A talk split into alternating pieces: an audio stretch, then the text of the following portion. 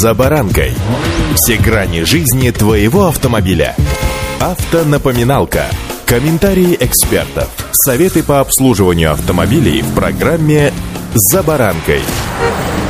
Страсти Паллада. Так можно описать информацию, которая последние дни кружит вокруг бренда. С вами Забаранка Александр Карпов. Здравствуйте. Автомобильные факты.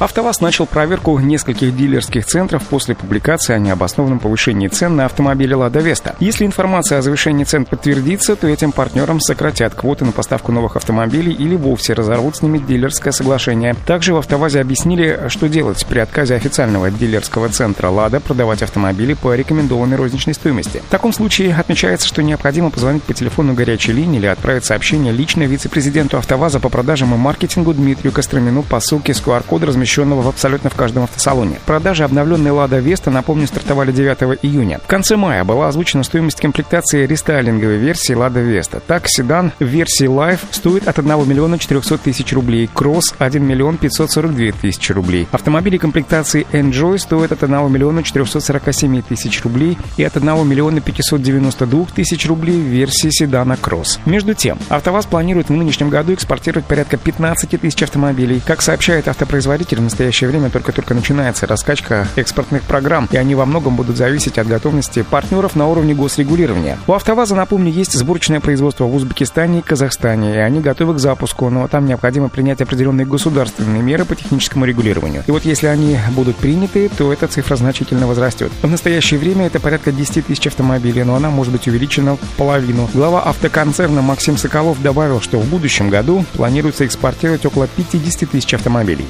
Автомобильные факты.